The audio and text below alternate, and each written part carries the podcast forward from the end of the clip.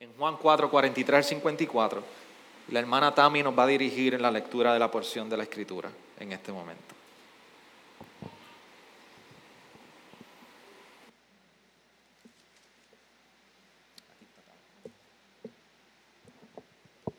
Después de los dos días salió de allí para Galilea, porque Jesús mismo dio testimonio de que a un profeta no se le honra en su propia tierra.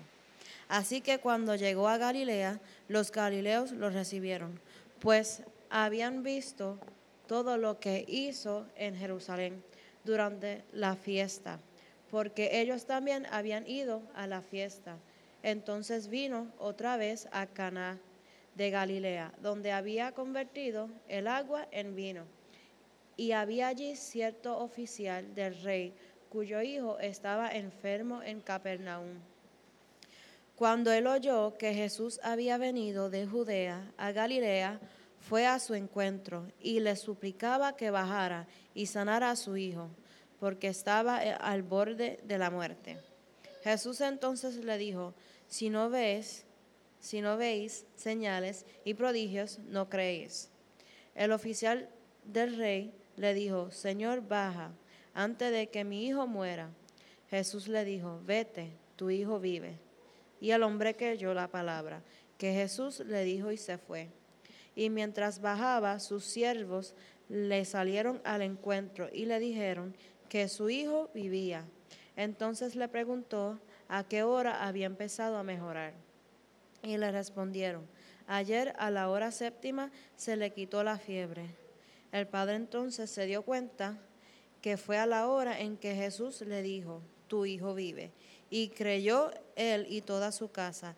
Esta fue la segunda señal que Jesús hizo cuando fue de Judea a Galilea. Oramos al Señor ahí mismo y le rogamos por, por iluminación en nuestros corazones con su palabra. Señor, en esta hora te rogamos que, que tu oído se inclina a nosotros, pero sobre todo tu voz poderosa desplegada en las Sagradas Escrituras, sea hablando a nuestros corazones, a nuestras vidas y haciéndonos volver del error. Señor sea edificando y, y afirmando nuestra fe. Nosotros necesitamos tu palabra. Nuestra vida personal necesita de tu palabra, Señor. No obtenemos fe si no es por tu palabra y el escuchar de tu palabra. No vamos a entender cómo matrimonios pueden ser restaurados y vivir a la luz del Evangelio si no es por tu palabra. No podemos entender cómo criar correctamente a nuestros hijos si no es por la verdad y el poder transformador de tu Evangelio en nosotros. No vamos a saber cómo vivir nuestra vida en santidad si no es por tu palabra. No vamos a conocer la ayuda oportuna para con nosotros en Jesucristo y por medio del Espíritu si no es por tu palabra. Por eso no podemos crecer como iglesia si no es por tu palabra. Y ayúdanos a entender en esta hora que nada en la semana, nada en nuestro hogar, nada en nuestra vida, nada puede trascender la importancia de lo que representa tu palabra en nosotros. Ahorita comeremos alimentos. Ahorita alimentaremos nuestras barrigas. Saciaremos nuestra hambre. Pero nada puede saciar la necesidad espiritual en nosotros. Solamente tu palabra. Ayúdanos, Señor. Amén. Amén.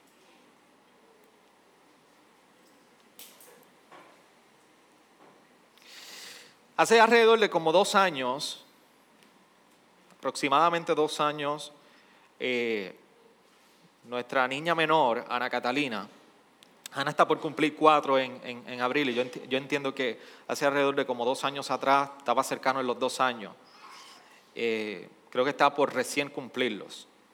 Ella tuvo que, tuvo que ser intervenida en una, en una cirugía mínima. Ana, Ana, cogió una bacteria en, en uno de sus glúteos y la bacteria no, no pudimos contrarrestarla con simplemente medicamentos o antibióticos por boca. Así que esa bacteria fue apoderándose del área y representó un reto porque la bacteria era sumamente eh, resistente. Así que tuvieron que internarla y, decidir adjudicar, eh, administrar el, antibiótico por vena. Luego de varios días, casi una semana, no fue suficiente la administración del antibiótico por vena.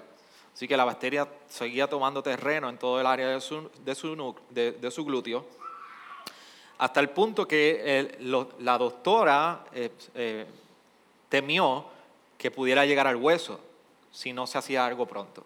Así que la única solución era poder referirle al cirujano y que el cirujano pudiera hacer una, una, pequeña incisión en el área para poder sacar toda la bacteria y tratarla directamente en el área y prevenir entonces que la bacteria siguiera creciendo. Para nosotros como padres, que estamos empezando en la crianza, porque la mayor nuestra de lo que tiene son seis, seis años, y y en ese momento con una niña, no como la Ana de ahora, que, le mete más mano a todas las cosas, e, e, es una Ana de dos años, prácticamente más bebé de lo que es ahora. Pues para nosotros era la primera experiencia, era difícil como padre. Pero lo más difícil para nosotros en ese proceso fue nosotros saber que ver a nuestra niña en los brazos de mi esposa siendo administrada por una anestesia general, yéndose 17 dormida, y entregándosela al cirujano para que fuera a operarla. Y allí nos quedamos nosotros, mirando a nuestra hija mientras se iba dormida, y nadie nos garantizaba si se iba a despertar, en los brazos de, de los cirujanos de camino sala. Así que usted se podrá imaginar cuánto fue el desespero. Yo no sé si fueron 15 o 20 minutos, pero para nosotros fue como un día estar en la sala de espera valga la redundancia, esperando que el médico nos dijera que todo había salido bien. Yo creo que fue uno, ha sido uno de los procesos más difíciles como padre, que uno, uno de esos momentos que tú dices, que me cojan el glúteo mío y me lo hagan a mí. Pero no hay manera para eso. Aquí tenemos la escena de un oficial, no con un hijo con una bacteria, con un hijo que está a punto de morir. Y es un oficial que está prácticamente a un día de distancia de su hogar. Y él había escuchado acerca de este Jesús que había sido capaz de convertir el agua en vino. Y ahora él venía directo a donde Jesús lo reconoció para dejarle saber su necesidad de que visitara a su hijo porque su hijo estaba a punto de morir. Nosotros tuvimos un reto entregando a nuestra hija al cirujano. El reto de, de, creer que todo iba a estar bien, el reto de confiar a ciegas sin saber lo que estaba sucediendo en aquella sala. Y aquí tenemos el reto de un padre con su hijo a punto de morir. Yo no sé los que tienen hijos, pero cuando la Biblia dice que el hijo estaba a punto de morir, es que estaba a punto de morir. Yo no sé qué tipo de escena o, experiencia tú has podido tener con un hijo. Pero a veces cuando toman una asma crónica, cuando toman una infección de pulmones y tú, ves a tus hijos que están ahí perdiendo el aire, tú quisieras, tú quisieras darle todo el aire del mundo. Y si tú has pasado por, por momentos difíciles con tus hijos en cuanto a la salud, imagínate cuánto es a punto de morir. Así que hay, hay un padre que está desesperado llegando a Jesús y la única esperanza era Jesús. El único remedio que él entendía que podía intervenir con su hijo era este Jesús del cual todo el mundo estaba hablando en Caná de Galilea, porque había convertido y había hecho un gran milagro de convertir el agua en vino. Sin embargo, vemos a un Jesús cuyo propósito no es necesariamente el haber sanado ah, o sanar a este hijo como vimos en la lectura. El propósito de Jesús en todo este momento es precisamente el que pudieran creer en Él. Por eso cuando nosotros miramos la historia de este hijo del oficial, lo que estamos viendo es una historia que nos apunta a un tema esencial en nuestra vida cristiana. La naturaleza de la verdadera fe en nosotros. ¿Y, por qué digo esto? Cuando nosotros miramos el libro de, Juan, el Evangelio de Juan, todo el Evangelio de Juan se trata de fe, de creer. Eso, es algo constante que estamos viendo en todo el Evangelio de Juan. Creer, para que crean. Y creyeron. Por eso si usted se recuerda de cómo hemos ido recorriendo estos pasados cuatro capítulos que cerramos hoy, en el capítulo 1 se nos habla del verbo y el verbo se hizo carne. Y cuando estamos terminando el capítulo 1, una de las cosas es que Jesús le habla a Natanael, ¿se acuerdan? Y le dice, desde que estabas debajo de aquel arbusto, desde allí yo te vi. Y, y Jesús le dice, porque te digo esto, crees. Natanael creyó en Jesús. Capítulo 2, cuando nosotros nos movemos, estamos viendo la primera señal, el primer milagro de Jesús, convirtiendo precisamente lo que mencioné ahorita, el agua en vino. Llega en la boda, la mamá lo mete en un aprieto y le dice, tú, tú puedes resolver este asunto aquí. La boda se está quedando sin vino. Tú tienes que meter mano en esto porque se va a ayudar, se va, se va a dañar el evento. Así que Jesús, hago un disclaimer, eso no lo dice Juan, estoy yo tratando de mantenerlos despiertos ustedes. Así que Jesús torna el agua en vino. Y es la primera señal. Pero Él hace esta señal, precisamente dice ese versículo 11, y este principio de sus señales hizo Jesús en Caná de Galilea y manifestó su gloria y sus discípulos creyeron en él. Juan 2:11. Creyeron. Capítulo 1 vemos creyendo a Jesús. Capítulo 2 creyendo en Jesús. Capítulo 3 nosotros vemos la historia de Nicodemo. Tenía que nacer de nuevo. Y es un capítulo ícono de la fe cristiana cuando en el versículo 16 dice, porque de tal manera amó Dios al mundo que dio a su Hijo unigénito, para que todo aquel que cree en Él no se pierda, mas tenga vida eterna. Es creer, creer en Él. Vemos la persistencia de Juan dejando constatado, es necesario que crea en Él. Jesús está haciendo esto para que crean en Él. Es importante que crean en Él. Y Juan en el capítulo 4 vemos la samaritana. Y allí vemos esta segunda señal que precisamente nos apunta para que crean en Él como dice el versículo 53 de este capítulo, que creyó el hijo, el oficial y toda su familia. Y, en el contexto de esto, entiendan lo siguiente. Jesús hace el milagro de, la boda en Caná, torna el agua en vino, se mueve a Judea, de Judea decide regresar a Galilea, y de camino a Galilea dice que le era necesario pasar por Samaria. Así que Jesús se desvía, vamos allá a atender este casito, cuando cierra el asunto con la samaritana, retoma el camino y vuelve hacia Caná de Galilea. Ese es el contexto donde nosotros estamos. Un Jesús que está en ruta de lo que había, retomando su ruta hacia Galilea.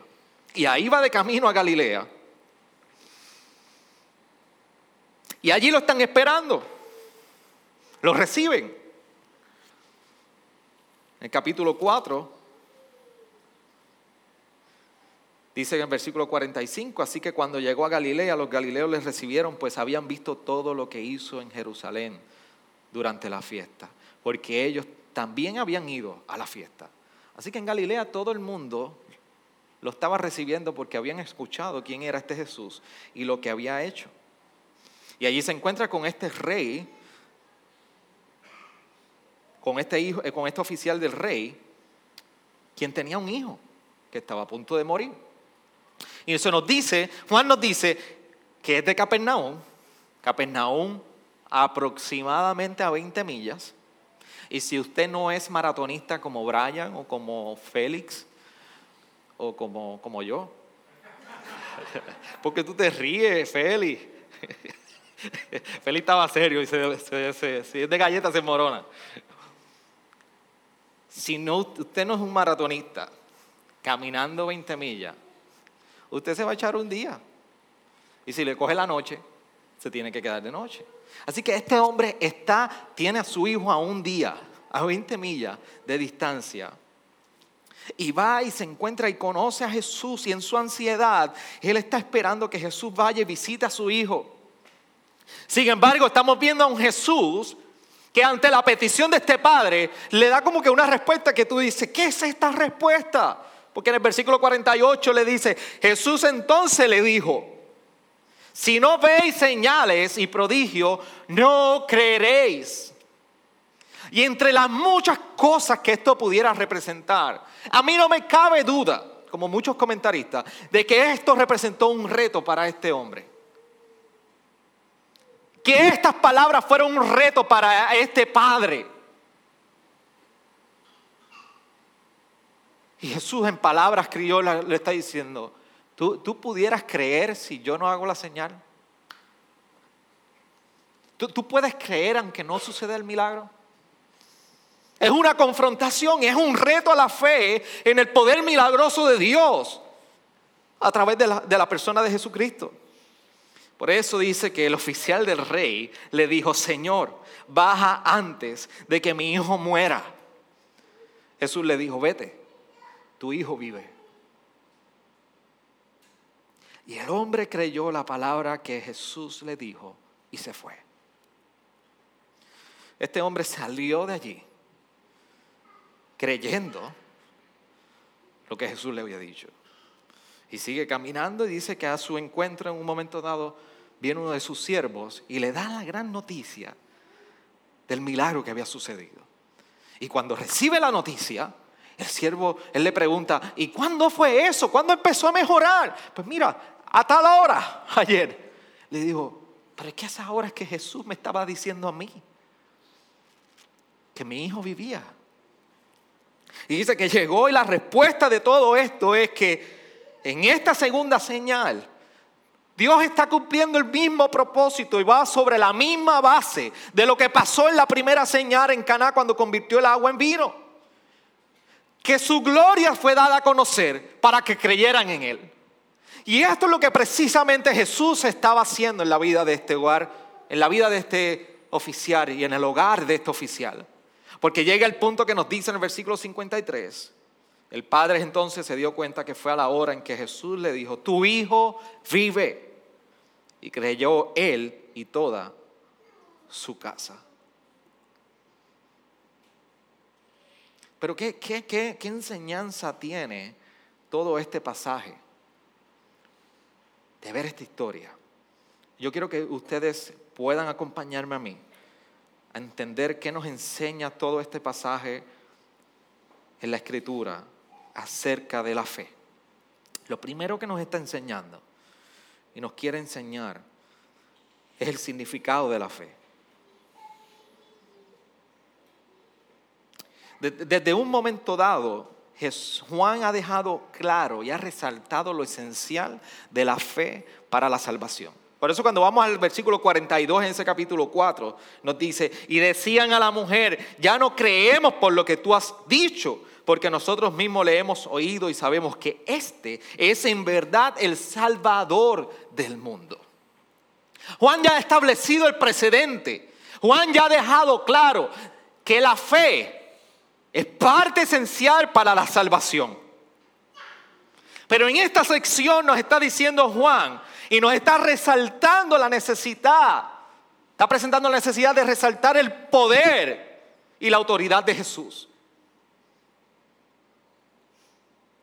Y esta, fue, esta fe es demostrada en aquel niño, en que aunque este niño no estaba en presencia física delante de Jesús,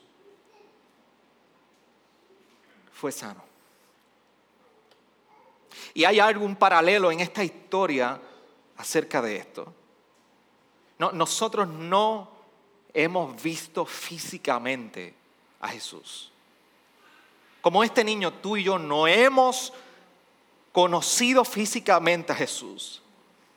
Pero esto no significa que Jesús está limitado para atender las necesidades nuestras. Esto no limita para nada a Jesús. Por eso dentro de los retos en la fe que tú puedas encontrar, a pesar de que tú no has visto a Jesús, Juan nos recuerda en la certeza de que Él es real, de que Él está vivo y que Él atiende las necesidades, porque aún su ausencia física no representa un límite para Él. Y este es lo hermoso de la fe, que aunque no está ahí, está ahí. Aunque no lo vemos, Él es real. Aunque no sabemos cómo, pero Él atiende nuestras necesidades. Lo segundo es la naturaleza de la fe.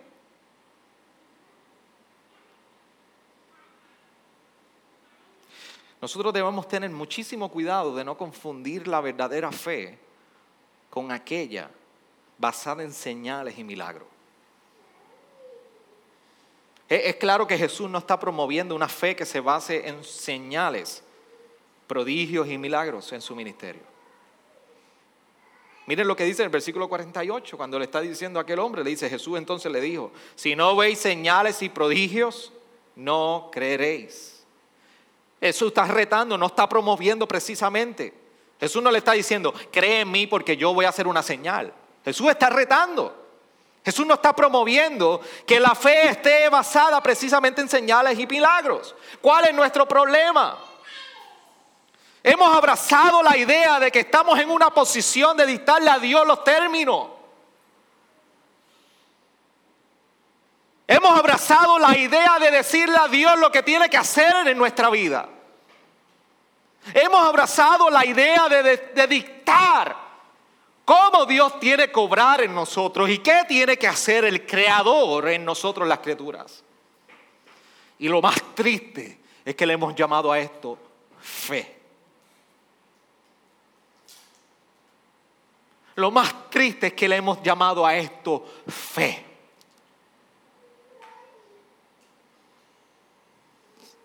Y no cabe duda de que una obra milagrosa, de una, de una sanidad no cabe duda de que la transformación en algo, la intervención divina en un asunto fuera de capacidad humana, revela muchísimo de quién es Dios.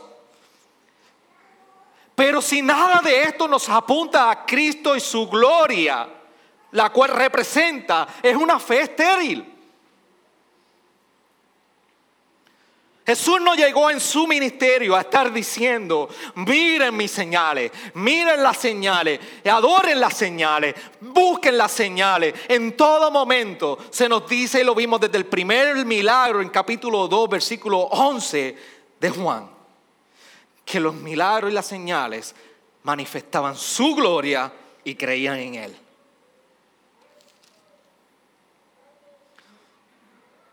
Por eso si una obra de sanidad nos revela una realidad, nos revela la realidad de, Dios, pero no nos conduce a Cristo. Y no puedes apreciar la gloria cual representa. Eso es una fe estéril. Igual nos está recordando hoy que el propósito no son los milagros, el propósito es el Señor de los milagros. Por eso la verdadera fe no es aquella que está basada en milagros y señales. La verdadera fe es aquella que va acompañada de obediencia en la fe cristiana. De entender que Él no existe para nosotros, que nosotros existimos para Él. Por eso fe no es cuando vemos una persona y es sanada de una enfermedad. Pero pastor, ¿cómo va a decir eso? Fe, no es cuando nosotros vemos a una persona que es sanada. Fe es cuando nosotros vemos a un creyente en cáncer y siendo fiel al Señor aún en su cáncer. Esa es la verdadera fe. La obra de sanidad es providencia de Dios, obra de Él sobrenatural y soberana que la puede hacer en cualquier momento, como Él quiere, cuando Él quiere y en cualquier oración. Pero la verdadera fe es aquella que va acompañada de una obediencia y de unos frutos en nosotros. ¿Recuerdan cómo yo leía de Santiago capítulo 4?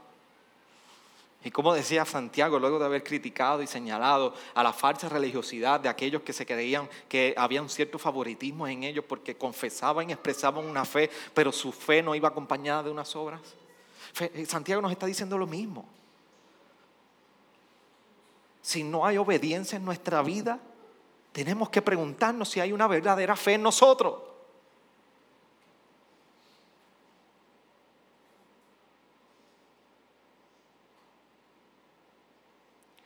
Así que no solamente nos enseña el significado de la fe, no solamente nos enseña la naturaleza de la fe, sino nos enseña también el desarrollo de la fe, cómo crece y hay una progresión en nuestra fe.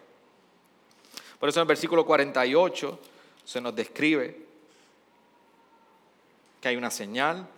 En el versículo 50 se nos dice que este hombre creyó en la palabra de Jesús. Y el versículo 53 en cierta, en cierta manera, hay una afirmación con mayor plenitud de este hombre, creyendo en Jesús y su casa, creyendo. Por eso la fe es algo vivo, la fe crece y desarrolla, por eso hay madurez cristiana en nosotros. Debe haber madurez y debemos perseguir una madurez. Pero en este proceso también el autor de Juan nos, revela que hay un propósito mayor que simplemente sanar a este, a este niño. Y es la sanidad del Padre, la sanidad espiritual de aquel Padre. De manera que pudiera creer. Por eso el versículo 53 cuando nos dice, y creyó él y toda su casa, nos está revelando algo hermoso, la sanidad del Padre. El Padre al fin pudo creer.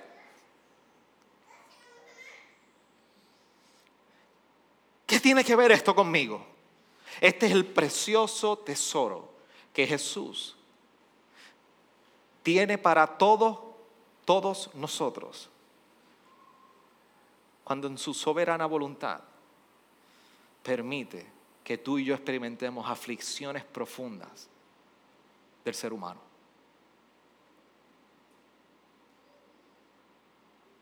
Nosotros pensamos que fe es negar aflicciones en nuestra vida. Pero en este ejemplo, la aflicción de aquel hombre fue un momento donde fue de sanidad, fue de enseñarle en qué pasaba la verdadera fe de su vida y lo que representa la verdadera fe en Jesús. Y Dios puede usar aflicciones profundas en nosotros para enseñarnos cuál es la verdadera fe fortalecernos en ella y permitir que progresemos en fe.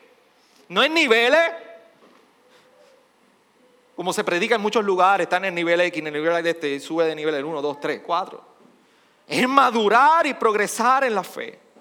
Por eso el salmista en un momento dado nos recuerda esto cuando dice en el Salmo 119, 71, bueno es para mí ser afligido para que aprenda tus estatutos.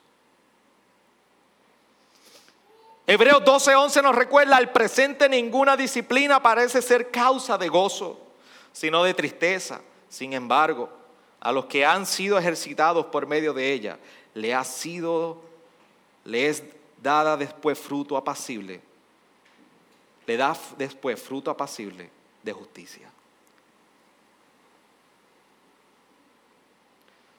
Esto es lo maravilloso de entender cuál es la verdadera fe cuando miramos su significado, su naturaleza y de que hay un desarrollo en nosotros de esa fe. Y debe de haber un desarrollo. Y Dios, si tiene que usar la aflicción, lo va a utilizar para recordarnos esto. Por eso permítame cerrar con lo siguiente.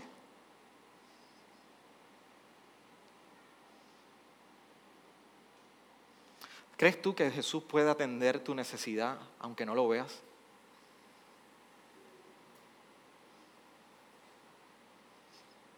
¿E-, ¿Está tu fe fundamentada en esta verdad aunque tú no veas físicamente a Jesús? ¿Estás tú buscando con las motivaciones correctas a Jesús? Jesús puede hacer grandes milagros. Yo creo que Dios sigue siendo el mismo ayer, hoy y siempre. Y Dios puede mover los montes a la mar. Yo creo que Dios aún puede en su misericordia sacar el cáncer y estirpar el cáncer de una vida. Pero tú entiendes algo, debes de entender algo. Tu mayor necesidad y mi mayor necesidad no son los milagros. Es tu alma.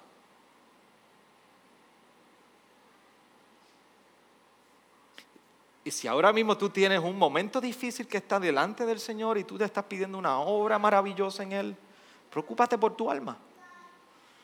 Porque la palabra nos recuerda que Él, que viste los lirios del campo, que alimenta las aves del cielo, que conoce cada cabello de nuestra cabeza, ¿cuánto más de nosotros? Por eso tu mayor necesidad no es lo que tú quieres. Tu mayor necesidad es tu alma. Tu alma. Tu alma. Y esto es algo que debes entender. Cada día de tu vida, hasta que te acuestes en paz diciendo, mi alma está en buenas manos. Mi alma está en las manos de aquel que sanó a este hijo del oficial.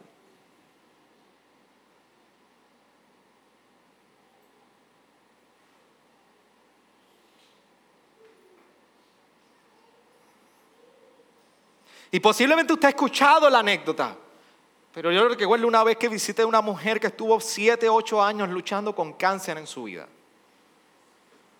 Y ese día yo vi la verdadera fe en aquella mujer cuando estaba en sus últimos días, casi cuatro o tres días antes de morir. Cuando, cuando aquella mujer no dejaba entrar a nadie y yo pude entrar porque era su pastor y allí me dijo, pastor, lo único que yo deseo no es que Dios me sane el cáncer que me lleva abatiendo mi vida por siete años. Lo único que yo anhelo es estar con mi maestro en su presencia. Esa es la verdadera fe. Ese día yo vi una mujer sana en el Señor su alma sana, su alma transformada, mientras su físico les recordaba la depravación del pecado en este mundo, la corrupción del pecado y la vulnerabilidad de este cuerpo, pero su alma estaba firme en el Señor, diciendo, llévame mi Señor, llévame que te quiero ver. Esta mujer seguía al Señor no porque iba a ser sanada del cáncer. Esta mujer seguía al Señor porque había visto al Salvador que nos describe, como le decían a la mujer samaritana en un momento dado. Ya no creemos porque tú, tú, tú has dicho, porque nosotros mismos le hemos oído y sabemos que este es en verdad el Salvador del mundo. Miriam Molina había escuchado a su Salvador. Miriam Molina había conocido a su Salvador y ella estaba descansando en esa verdad. Y hoy goza del Señor en su presencia. Eso es verdadera fe. Eso es una vida firme en fidelidad y en obediencia a Dios. Pero tú, que estás aquí, ¿Qué tú persigues? ¿Qué, milagro estás persiguiendo?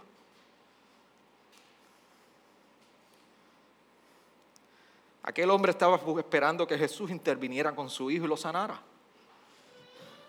Al final fue sano, pero aquel hombre fue transformado. Y hoy Juan en su evangelio nos recuerda que tu mayor necesidad es tu alma que posiblemente estás buscando un hijo que sea sanado, pero no te has percatado que tu mayor necesidad está dentro de ti. Incluso la misma, este mismo pasaje, esta misma historia nos recuerda de cómo está nuestra vida de oración. La, eh, la, pasión de este hombre, la persistencia de este hombre de haber viajado un día y apenas reconocer a Jesús y con toda ansiedad venir a Él y rogarle, Nos, nos recuerda la necesidad de nosotros caracterizar nuestras oraciones con pasión delante del Señor. Pero también nos recuerda lo práctico que esto es. Porque Jesús no ha limitado nada que nosotros no debamos de llevar delante de Él en oración. Así se debe ver nuestra vida ante la urgencia de, de nuestros días.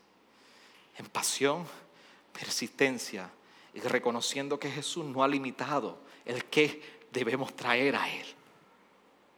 Por eso si tú eres un no creyente y estás aquí escuchándome, o si tú estás en esta grabación escuchando lo que yo estoy diciendo, aunque tú no veas a Jesús físicamente, yo quiero que tú sepas que su palabra nos recuerda que Él tiene el poder de transformar tu vida. No solamente transformarla, tiene el poder de darte vida. Tú estás muriendo, estás muerto. Él te puede dar vida. La pregunta es, ¿tú lo crees? ¿Tú lo crees? Si tú lo crees, tú corre a uno de nosotros, corre a donde mí al final de este servicio y dime, ayúdame a crecer porque yo quiero esto, yo creo esto. Si tú me escuchas en la grabación, tú corres a alguien maduro en la fe y dile, yo creo, pero yo necesito esto. Ayúdame, ayúdame. Mi alma lo necesita. Pero si tú eres creyente, mientras estás sentado aquí, yo quiero que tú salgas hoy de este lugar entendiendo que Jesús atiende nuestras necesidades. Aunque no lo veamos, confía, descansa y vete, que Él sí atiende nuestras necesidades. Que tú salgas confrontado evaluando tu fe y tu fundamento de esa fe. ¿Dónde descansa la verdadera fe? Y pregúntate si tu vida se distingue por una fe verdadera. Y no olvides como creyentes que tu fe debe crecer y que aún las aflicciones de tus días nos permiten descubrir el tesoro de la santidad de nuestra alma.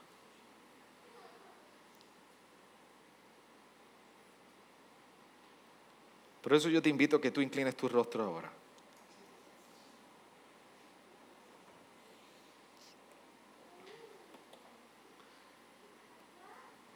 Y tú ruegues al Señor.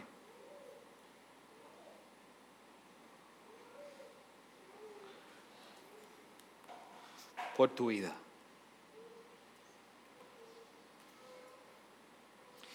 Si tú entiendes que no tienes una fe verdadera, ruega al Señor en esta hora.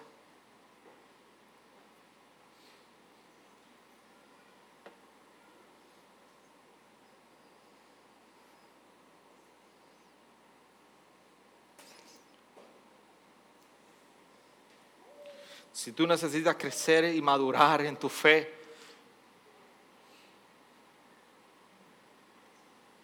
para una fe que vaya acompañada de frutos, ora al Señor y pide la ayuda en esta hora.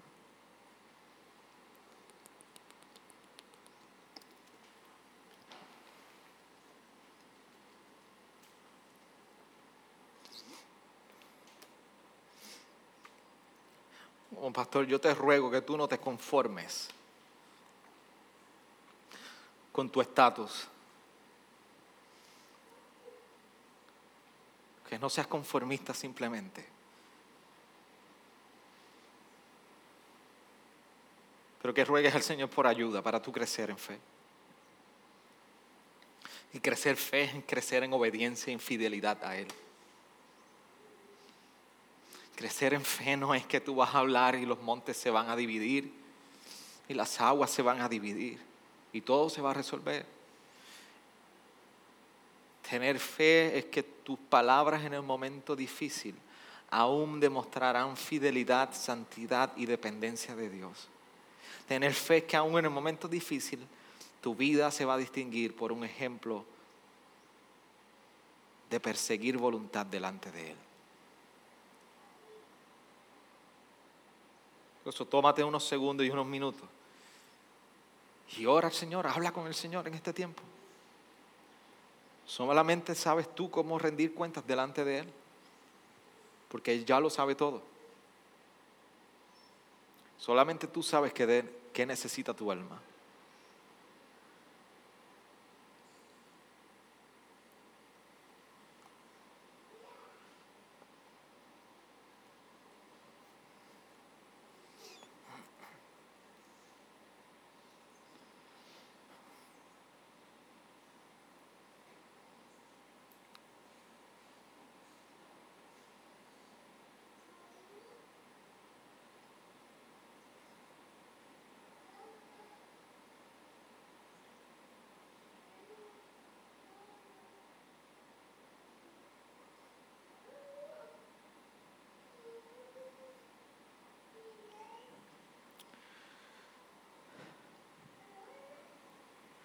Señor, que, mucha falta, que mucha necesidad de ti tenemos.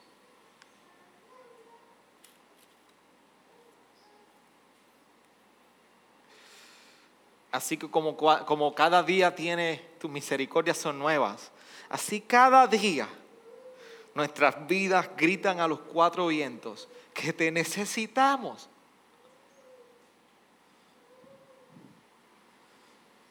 Señor, ayúdanos. Las veces que damos por sentado nuestra fe. Y qué bueno saber que la fe procede de ti. Pero Señor, ignoramos a veces que la obediencia es una evidencia directa de la fe. Del someternos a tu voluntad, del confiar en ti, de creer en ti y de incluso reconocer nuestras necesidades. Por eso si hay llamado a salvación en esta hora, en alguna vida, yo te pido que tú continúes obrando en su corazón. Tú ayudes a madurar esa fe. Por eso si hay un creyente que en esta hora necesita ser afirmado en tu fe, que salga animado con el deseo de creer en todo momento. Solamente tú sabes qué puedes hacer con tu palabra predicada. Yo, Señor, delante de ti, diligentemente he predicado tu palabra. Yo te pido perdón si en algo he sido infiel a tus escrituras y ruego por tu misericordia para que cada corazón hoy sea iluminado, confrontado y afirmado en tu palabra.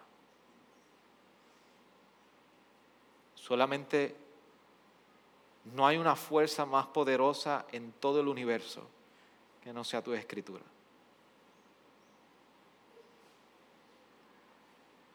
Por eso, Señor, dejo en tus manos cada una de estas vidas con total responsabilidad